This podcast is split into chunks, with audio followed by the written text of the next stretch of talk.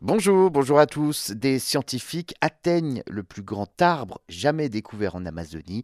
L'arbre géant dont la cime dépasse la canopée dans le nord du Brésil, un Dinisia excelsa de près de 90 mètres de haut et de près de 10 mètres de diamètre. Après trois ans de recherche, cinq expéditions, une randonnée de deux semaines dans la jungle, une équipe de scientifiques a donc enfin réussi à atteindre le plus grand arbre jamais découvert dans la forêt amazonienne. Un spécimen imposant de la taille d'un immeuble de 25 étages, rendez-vous compte.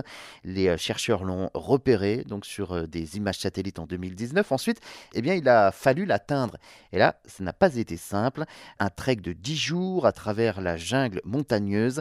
Un membre de l'équipe est d'ailleurs tombé malade. Il a été mordu par une araignée védineuse. Ils ont dû rebrousser chemin. 250 km en bateau, 20 km à pied à travers cette jungle. La découverte euh, s'est faite donc fin du mois de septembre.